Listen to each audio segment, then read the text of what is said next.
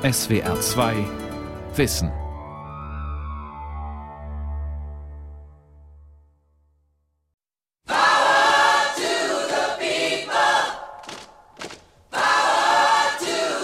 Unter dem Pflaster liegt der Strand.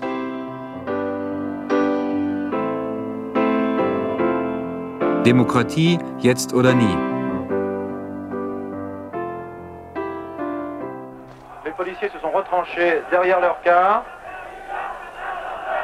Die Polizei hat sich hinter ihren Wagen verschanzt. Sie schützen sich mit ihren Schilden. Einige Gummigeschosse fliegen durch die Luft. Die Studenten versuchen, einen Renault 404 umzustürzen. Jetzt einen durch Schwo. Jetzt beginnt die Polizei, die Frontlinie der Studenten zurückzudrängen. Das ist eine regelrechte Schlacht. Die Studenten greifen mit Pflastersteinen an und die Polizisten antworten mit Tränengasgeschossen. Man kann hier nicht mehr atmen. 8. Mai 1968 auf dem Boulevard Saint-Michel im Quartier Latin in Paris. Bis zu 20.000 Studenten und schließlich immer mehr Arbeiter liefern sich in der folgenden Woche Straßenschlachten mit der Polizei.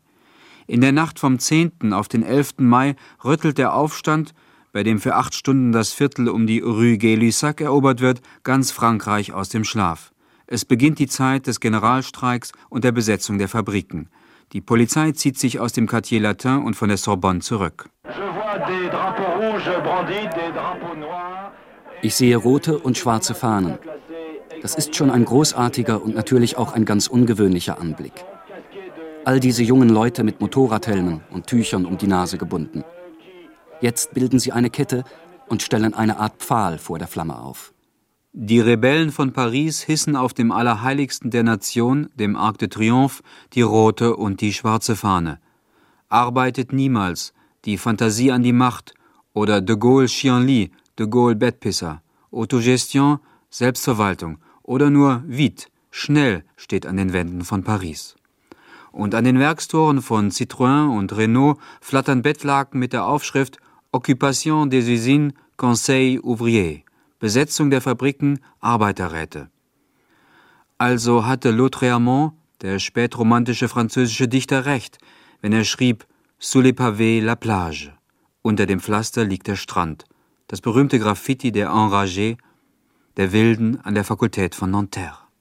Die Bewegung des Mai 68 war offensichtlich die Ablehnung der entfremdeten Arbeit und folglich die Fete, das Spiel, wirkliche Gegenwart der Menschen – und der Zeit. Sie war zugleich auch Ablehnung jeder Autorität, jeder Spezialisierung, jeder hierarchischen Enteignung. Sie war Ablehnung des Staates und folglich der Parteien und Gewerkschaften ebenso wie der Soziologen und Professoren. Aus der Zeitschrift Situationistische Internationale vom September 69.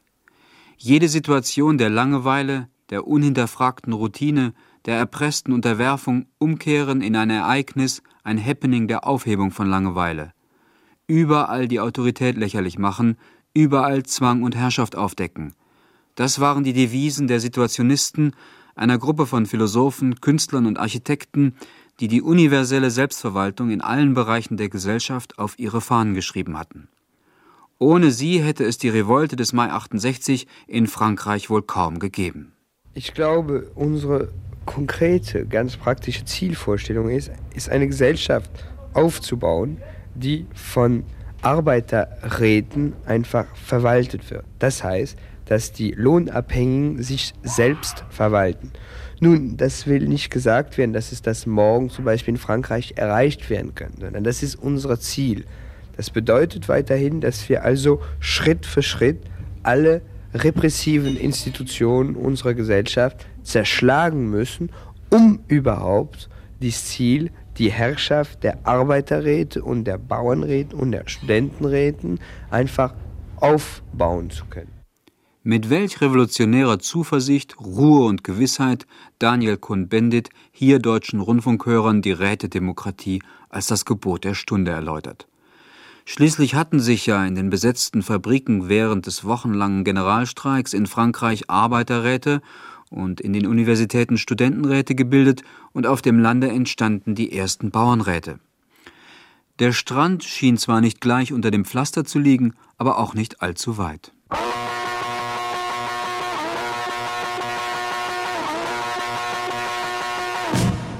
Die antiautoritäre Revolte in Deutschland ist bald keine auf die Universität beschränkte Studentenbewegung mehr.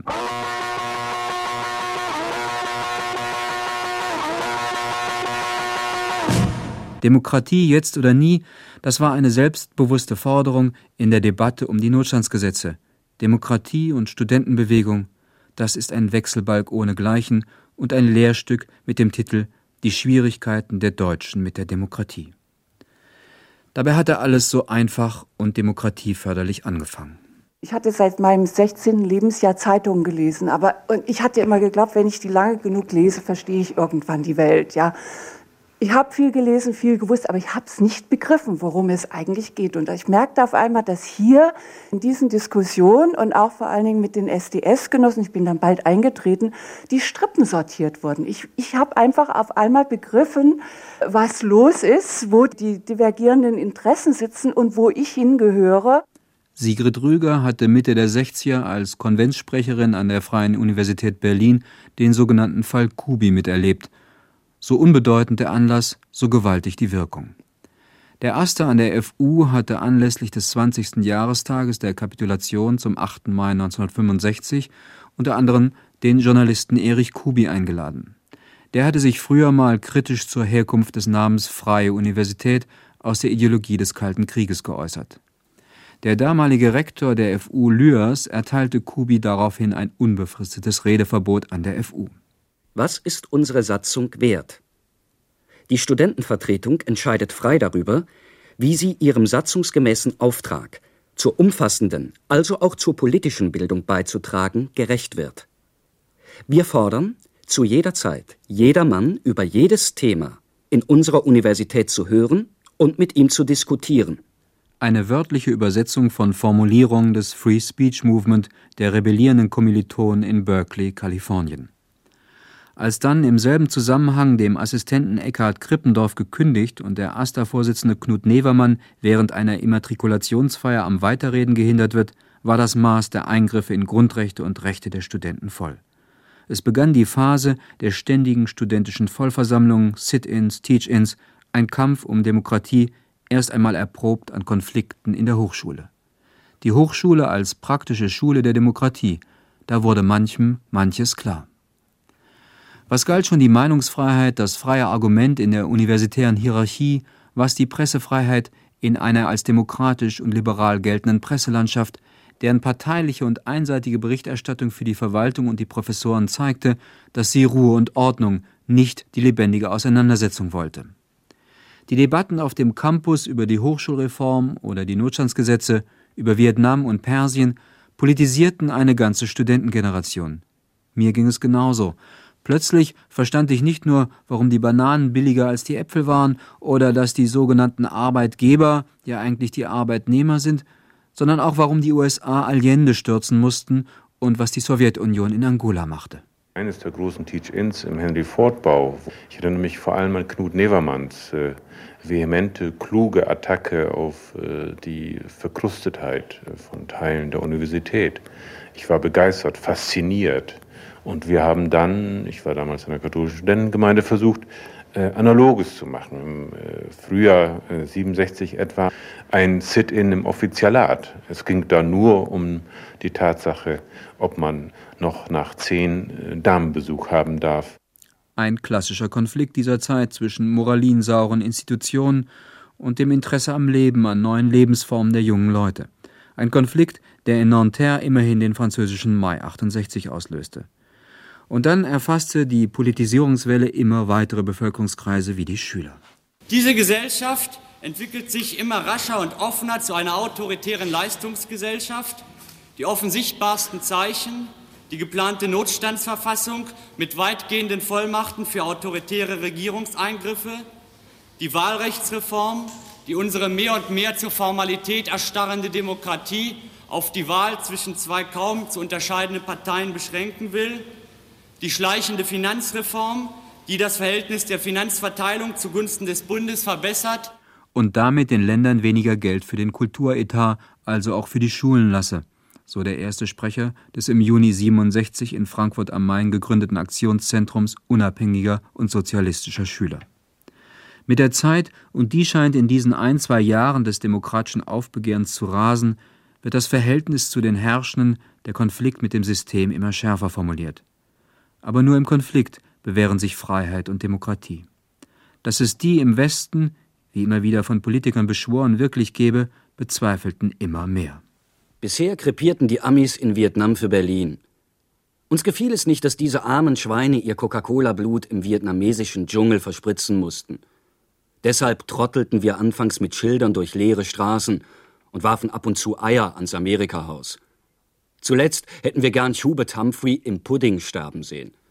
Aus einem der berühmt-berüchtigten Kommune 1 Flugblätter, nachdem der SDS die Kommunarden bereits ausgeschlossen hatte.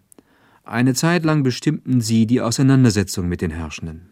Wer in Politik, Staat, Kirche, Wirtschaft, Militär, Parteien, Organisationen kein Gaudi sieht, hat mit uns nichts zu tun. Boykottiert alle herrschenden Systeme und Konventionen, indem ihr sie nur als missratene Gaudi betrachtet. Schöpferisch sein heißt, durch dauernde Neuschöpfung mit allen Dingen sein Gaudi treiben. Aus dem Januarmanifest der Münchner Gruppe Spur, aus der Dieter Kunzelmann kam. Und die legendäre Spaziergangsdemonstration über den weihnachtlichen Kurfürstendamm am 17.12.67 ließ die konfettiberieselte Polizei ausrasten.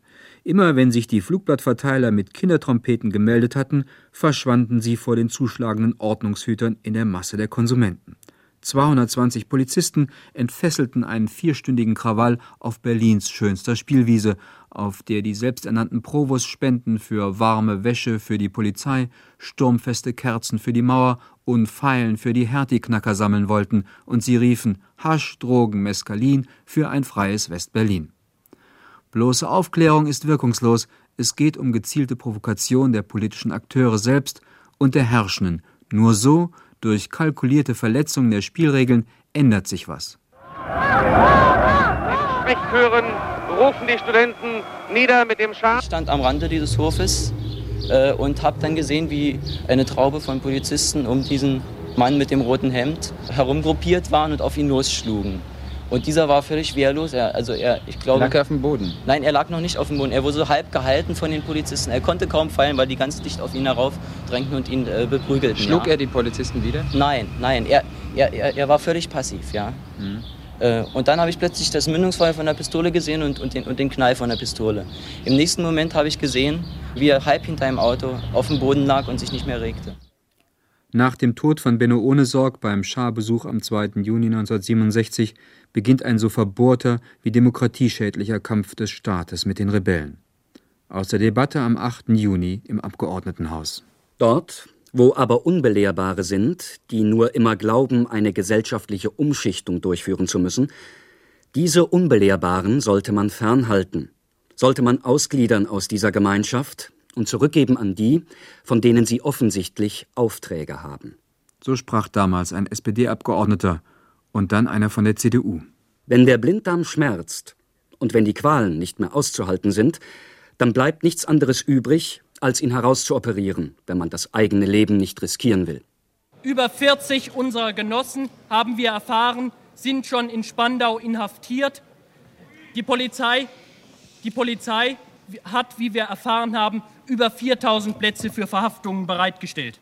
Der damalige SDS-Bundesvorsitzende K.D. Wolf bei der Eröffnung des Vietnamkongresses in der Technischen Universität Berlin im Februar 68. Die Polizei hatte sich anscheinend nach dem ursprünglichen Verbot der Demonstration auf eine Art Entscheidungsschlacht vorbereitet. Grundrechte, Versammlungsgesetze, Verfassungen zählen in dieser Stadt anscheinend wenig, wenn die Exekutive entschlossen ist, eine Konfrontation mit der Protestbewegung zu erzwingen. Konfrontation mit einer Protestbewegung, die man vorher als randalierender Mob zu diffamieren versuchte. Gleichzeitig mit seinem Hausblatt der Welt rechtzeitig vor einer erwarteten Konfrontation abgestimmt, hat der Bundesinnenminister das Verbot des SDS zum ersten Mal offen angedroht. Der Berliner Senat agiert in einer Art unerklärtem Notstand außerhalb der Legalität, mit einem grundgesetzwidrigen generellen Demonstrationsverbot, dauernden ungesetzlichen Polizeiübergriffen, mit Schnellgerichtsandrohungen, die nach der Strafprozessordnung unmöglich sind, der rechtswidrigen Beschlagnahme der SDS-Mitgliederkartei und verschärften Disziplinarmaßnahmen im neuen Hochschulgesetz, die ebenso wenig rechtlicher Prüfung standhalten. Und es soll noch viel schlimmer kommen in diesem ungleichen Kampf von Staat und Rebellen. Es ist nicht genau zu erkennen, ob diese Wasserwerfer dazu da sind, um den Brand mitzulöschen, aber sie bewegen sich jetzt in Richtung auf die Demonstranten zu.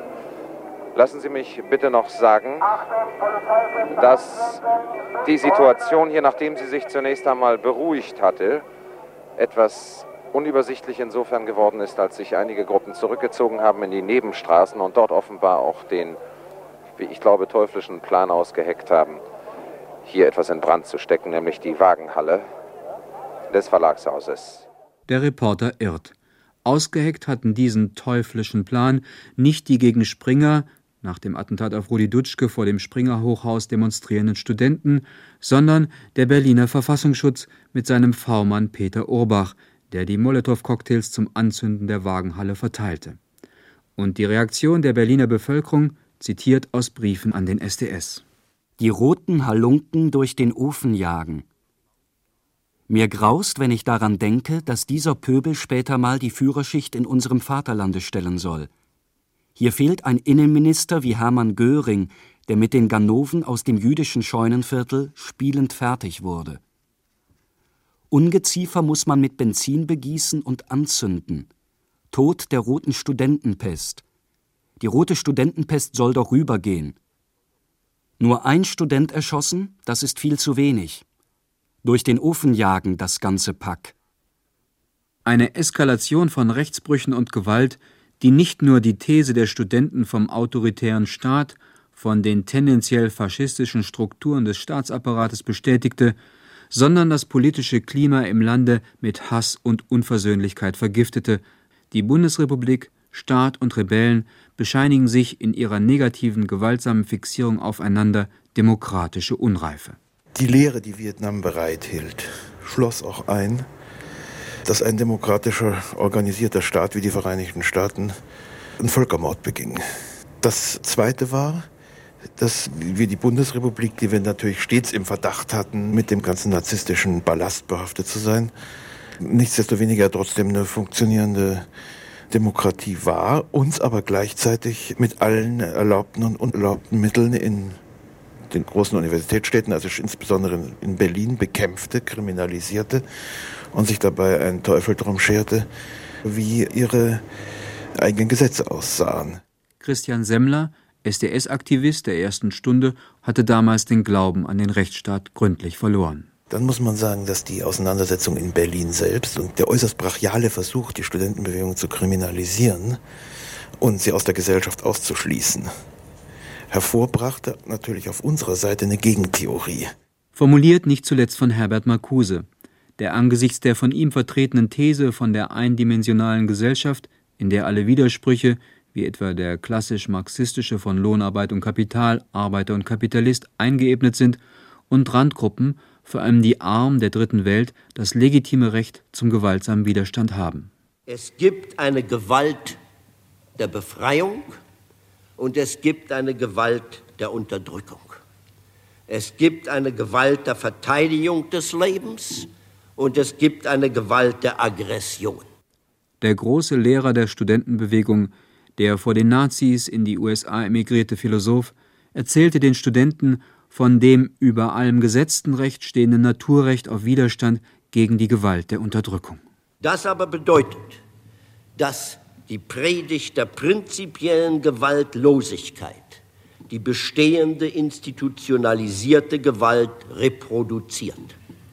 Und diese Gewalt ist in der monopolistischen Industriegesellschaft in noch nie dagewesenem Maße in der Herrschaft konzentriert, die das Ganze der Gesellschaft durchdringt.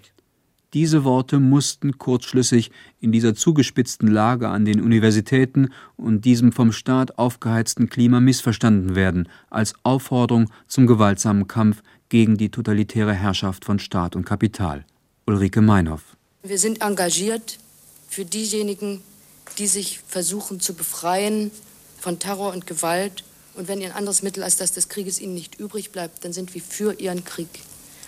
Und sind gegen diejenigen, die ihren Terror eskalieren bis hin zur Anwendung von Nuklearwaffen, was gegenwärtig im Bezug auf Vietnam diskutiert wird. Und es war dann bekanntlich kein weiter Weg mehr von der Identifikation mit den bewaffneten Kämpfen der tatsächlichen oder sogenannten Volksbefreiungsbewegungen in der Dritten Welt zum bewaffneten Kampf hier. Aus manchem antiautoritären Demokraten wurde innerhalb von nur zwei, drei Jahren ein Terrorist, ein Fundamentalist der Gewalt. Diese offensichtliche Diskrepanz zwischen demokratischem Anspruch sowohl in den USA und Wirklichkeit als auch bei uns führte eben, und zwar würde ich schon sagen, in der zweiten Hälfte der 60er Jahre, also speziell natürlich dann nach dem Attentat auf Rudi und 68, zu einer äh, sehr starken Geringschätzung dessen, was wir äh, formale demokratische Rechte nannten. Das heißt, äh, aus dieser Zeit rührt eine Vernachlässigung also überhaupt des Konzepts des Rechts, der Rechtssicherheit, des Schutzes der demokratischen Rechte, der dritten Gewalt. Eine Justiz, die dann in den verblendeten Augen der Rebellen nur noch Klassenjustiz war. Wer Geld und Macht hat, bekommt ohnehin immer Recht. Zudem ist die deutsche Justiz auf dem rechten Auge blind und auf dem linken überempfindlich.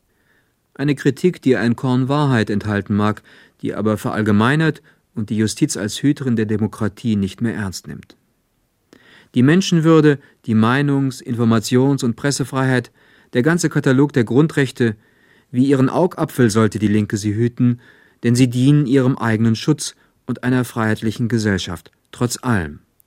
Aber es gab eben doch eine verdächtige und auffällige Liebe, ja Faszination der Gewalt in der deutschen Linken, ganz im Gegensatz zu der amerikanischen Studentenbewegung, die sich immer mehr als radikal-demokratische Bürgerrechtsbewegung verstand. Die Amerikaner hatten in ihrer Vietnam-Kampagne Bring the Boys Home und so weiter immer einen hauptsächlich antimilitaristischen und Friedensaspekt, während wir radikale Linke mit der Parole Sieg im Volkskrieg gewissermaßen umdrehten das Verhältnis, gleichzeitig globalisierten und in die nationalrevolutionären Bewegungen eine ungeheure Schubkraft unterlegten. Wir sind wieder beim Ausgangspunkt. Die Söhne und Töchter der Nazi-Generation werden mit noch so vehementem Eintreten für Gerechtigkeit in der Dritten Welt, noch so entschlossener Identifikation mit dem Vietcong oder Che Guevara nicht los, was hier in Deutschland an totalitärem, an Schuld zu bearbeiten ist, damit endlich lebendige Demokratie sei in Deutschland. USA, SASS.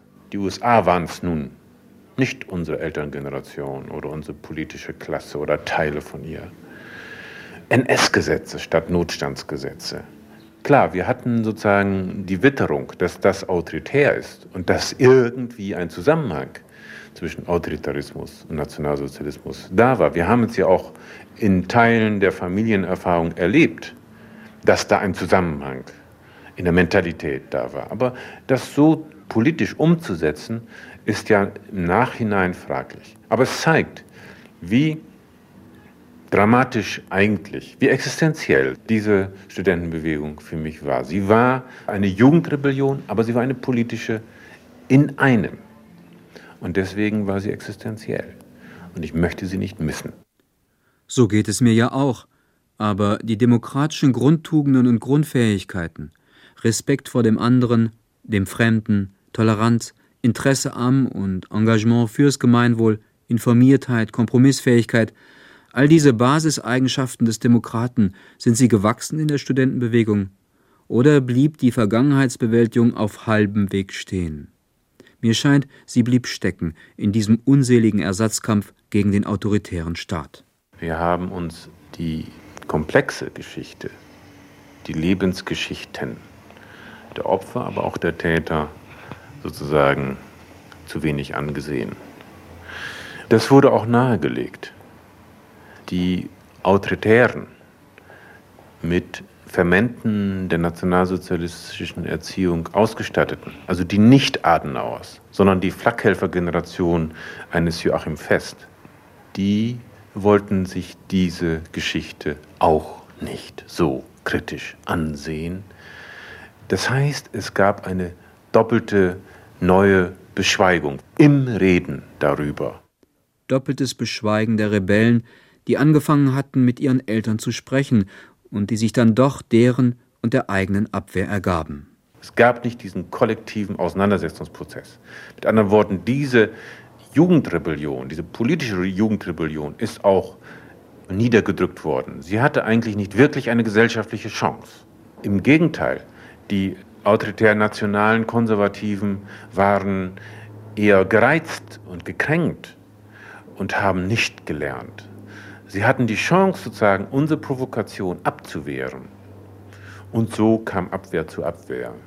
Es blockierte, es stagnierte, ein Teil ging in die Gewaltszene, ein Teil blieb dennoch an dem, worum es eben zentral in der Studentenbewegung auch ging, nämlich gesellschaftliche Demokratisierung, Nachdenken über Geschichte und deswegen demokratisch werden, sein, mehr Demokratie wagen, antiautoritäre Initiativen. Zum Teil falsch, aber insgesamt doch eine Befreiung aus rigiden, autoritären, nachfaschistischen Mentalitätsstrukturen. Let